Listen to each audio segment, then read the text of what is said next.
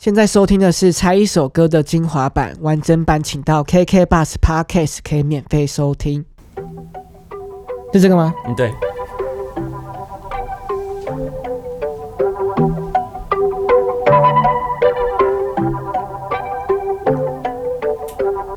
所以那时候你找这个 sample，然后叠鼓。对，我那时候其实后来找到一个不太像吉他的 sample，因为我挑吉他版的挑不太满意。好，那回到歌曲的主题，上麦可以分享一下当时的灵感吗？我其实当时就是是有一个故事主题的，然后其实这个故事是跟我之前跟一个女生发生的一些事情是有关系，但是其实我在写的当下已经对这些事情都无感，因为我其实是一个事情过了很快，可能。可能当天会真的满满在那个情绪里，可是大概过了两三天，我基本上就不在乎这件事的。所以我在写的时候其实没什么感觉，但是我还很记得当时，因为我 其实我觉得我发生人生发生每一件事，我都会事后都会花很多时间去想它。可是我在想它的时候，是有点像是去拆解它，去思考它的逻辑，就跟我是从这件事学到了什么东西，他当时给我的态度啊，给我的感受什么，我就把这些东西都写到这首歌里面。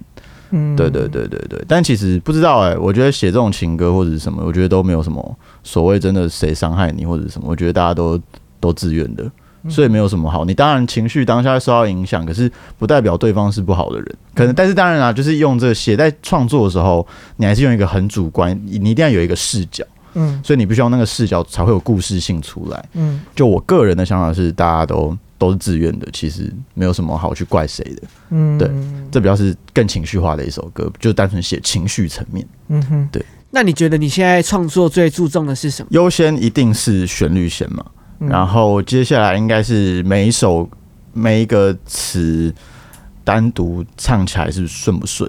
嗯，然后接下来再看有没有办法把它拼凑出更完整的样子。其实我觉得后面两者是。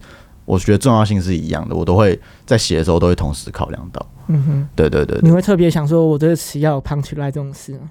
有时候会，对，因为有些地方我会觉得说，我本来在写旋律的时候就是要有那种感觉，嗯，所以那这样的话就需要有 punch line 那种东西。可是，可是不会不会到强制啊。嗯哼。所以，那你在看他歌词的时候，那时候你你们会讨论什么吗？你有看歌词吗？我没有看歌词，对没？我我我没有看歌词，我因为我我自己也是。很很重旋律的，嗯，就是就是我通常人家寄，比如说寄回来 demo 给我啊，或者是我甚至我在混音的，其实我可能混完之后我还不知道词是什么，嗯，就我是直接照节拍去去看，然后还有他的听直接听他的旋律，嗯，有可能是因为我现在都比较就是韩国歌听比较多，嗯，然后就有点习惯，好像应该要听不懂。就是就应该是就是单听得懂。你知道多少人现在觉得听嘻哈为什么已经没有我们以前听的那种有 punch line 啊，然后故事性很完整啊？啊，就是就是有我们这种 没有，我觉得不同面向啊。但是我对很多人就好像有跟我讨论过这种事情，嗯，就发现好像在听音乐的时候，好像越来越听不到一个故事性，但音乐可能是好听的。嗯，就是我我自己可能会分两种，我现在听国丹的歌，我还是会哭。嗯，对，现在就是就是听词的话跟听，我都不知道你是会哭的人。我听国蛋的时候，我都不知道你在听国代。